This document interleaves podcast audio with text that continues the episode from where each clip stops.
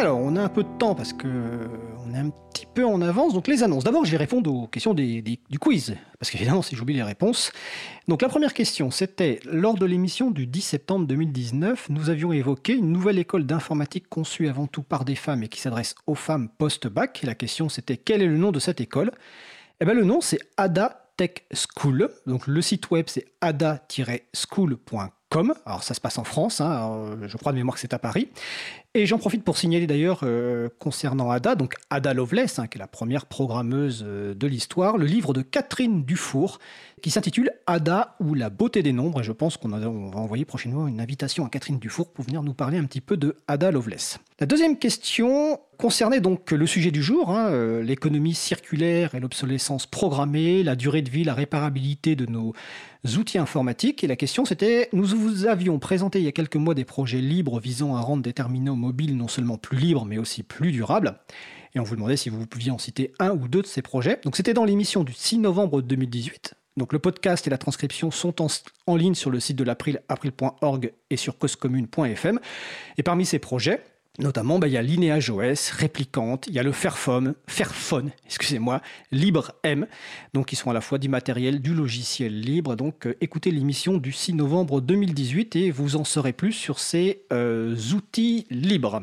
Alors, je vais continuer ensuite. euh, Alors d'abord, avant les annonces, euh, dans le premier sujet du jour, euh, Marie-Odile euh, nous a parlé de textes de Richard Stallman, qui est une des personnes à l'origine du mouvement du logiciel libre dans les années 80, qui est fondateur et qui était jusqu'à très récemment toujours président de la Fondation pour le logiciel libre. Alors, je disais dans le, dans- le sujet que Richard Stallman est dans, dans l'actualité depuis ce week-end, mais pas pour de bonnes raisons. Il a été annoncé hier soir la démission de Richard Stallman de son poste de président de la Fondation pour le logiciel libre. Alors cela fait suite à des publications d'échanges de courriels sur une liste interne euh, du MIT, donc une université et institut de recherche américain dans lequel euh, Richard Stallman a travaillé dans le passé, dans lequel il a, toujours un bureau. Ces échanges portent sur les conséquences de l'affaire euh, Jeffrey Epstein, donc le trafic de personnes mineures, conséquences au MIT et notamment l'implication d'un ancien collègue de Richard Stallman, Marvin Minsky, euh, grand scientifique américain et qui a travaillé de très nombreuses années au MIT. Je crois que de mémoire, il dirigeait le laboratoire d'intelligence artificielle. Euh, à noter que Marvin Minsky et Jeffrey Epstein sont tous les deux décédés. hein. Jeffrey Epstein récemment en août 2019 et Marvin Minsky en 2016. Donc des échanges, qui ont, des échanges de courriels qui ont généré un certain nombre de réactions.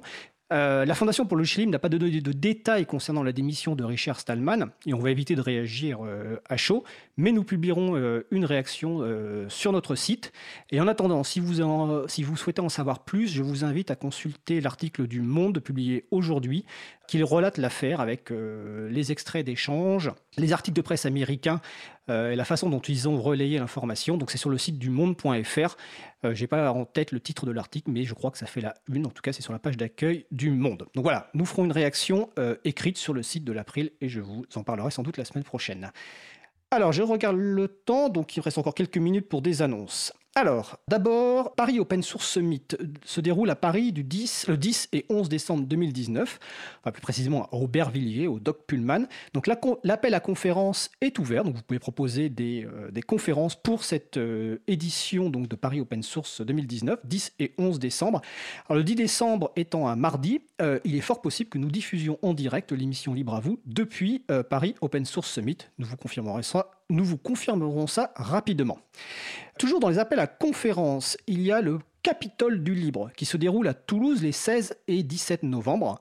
Eh ben, L'appel à proposition de conférences et de stands est également ouvert jusqu'au 6 octobre euh, 2019. J'en profite pour rappeler que le, le même week-end, le 16 et 17 novembre, il y a euh, à Paris l'Ubuntu Party, donc bientôt il y aura aussi l'appel à proposition de conférences et de stands. En ce moment se déroule également la fête des possibles du 14 donc euh, au 29 septembre.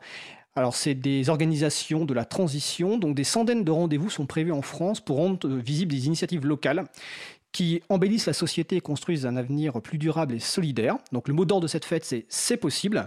Donc c'est possible de manger bio et à moindre coût, c'est possible de se déplacer au quotidien sans polluer, c'est possible d'utiliser les logiciels libres. Donc évidemment, il y a des événements euh, de sensibilisation au logiciel qui sont organisés. Le site, c'est fête-des-possible.org. À Nantes, cette semaine, se déroulent les rencontres régionales du logiciel libre, donc le 19 euh, septembre.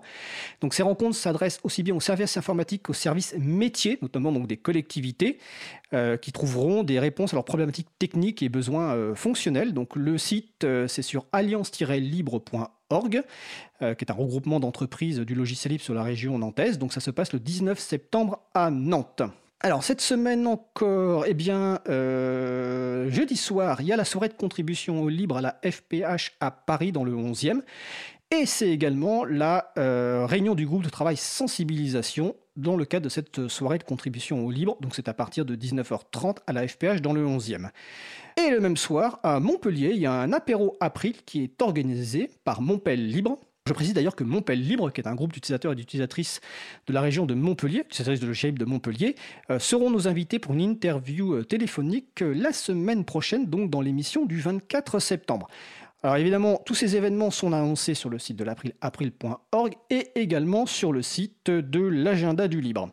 Euh, on m'a signalé donc sur le euh, salon web euh, la semaine québécoise de l'informatique libre, donc dans la région de Montréal, du 21 au 29 septembre 2019. Donc pareil, le site, les informations sont sur le site de l'April. Donc ça dure plus d'une semaine avec des événements de sensibilisation au logiciel libre, donc autour de Montréal, et c'est organisé par l'association qui s'appelle Facile, qui sont des camarades de, bah, un petit peu comme l'April en France. Alors, est-ce qu'il y a d'autres annonces? Oui, je vais en faire une petite rapide. Alors, je me mets simplement sur la bonne page pour ne pas me tromper. Elle est où? Voilà. Euh, association, euh, si vous voulez tester un logiciel libre pour faciliter excusez-moi, la valorisation du bénévolat, eh bien, a été lancé il y a quelques jours Bénéva Libre. Donc, un logiciel libre destiné à faciliter la valorisation du bénévolat dans les associations, avec notamment euh, à l'initiative le CRAGEP, donc Comité régional des associations de jeunesse éducation populaire de Bourgogne-Franche-Comté, avec le soutien de la région Bourgogne-Franche-Comté, de la Fondation du Crédit Coopératif, avec les conseils et l'appui technique de Framasoft et de l'April. Le développement a été confié à une entreprise du logiciel libre du Nord qui s'appelle Clis21. Donc le site web c'est benivalibre.org et nous aurons la semaine prochaine, si je ne me trompe pas, une interview donc de Laurent Costi qui a piloté ce euh, projet donc dans l'émission du 24 septembre 2019. Donc je crois que j'ai fait le tour des annonces. Si vous pensez que j'en ai oublié, ben, elles sont sur le site agendadulibre.org. je vérifie sur le salon web si on me signale quelque chose. Non, a priori. Euh, ah oui, on me signale simplement que l'article du Monde, le titre de l'article du Monde dont je parlais tout à l'heure, c'est Richard Stallman, précurseur du logiciel libre, démissionne du MIT et de la Free Software Foundation, donc de la Fondation pour le logiciel libre en bon français.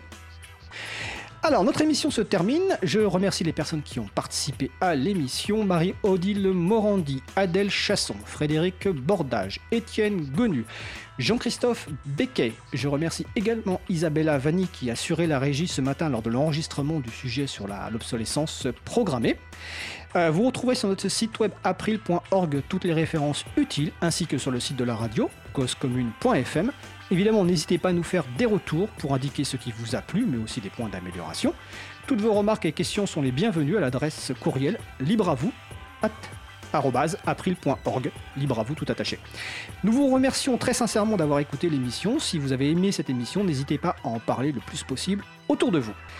La prochaine émission aura lieu en direct, mardi 24 septembre 2019 à 15h30, et ce coup-ci ce sera totalement en direct. Notre sujet principal portera sur OpenStreetMap, le projet de cartographie euh, du monde de manière libre et coopérative. Donc c'est la deuxième émission consacrée à ce sujet-là. N'hésitez pas à nous envoyer des questions avant l'émission, que ce soit par courriel, sur les réseaux sociaux, sur le salon web de l'émission, par tous les moyens que vous voulez.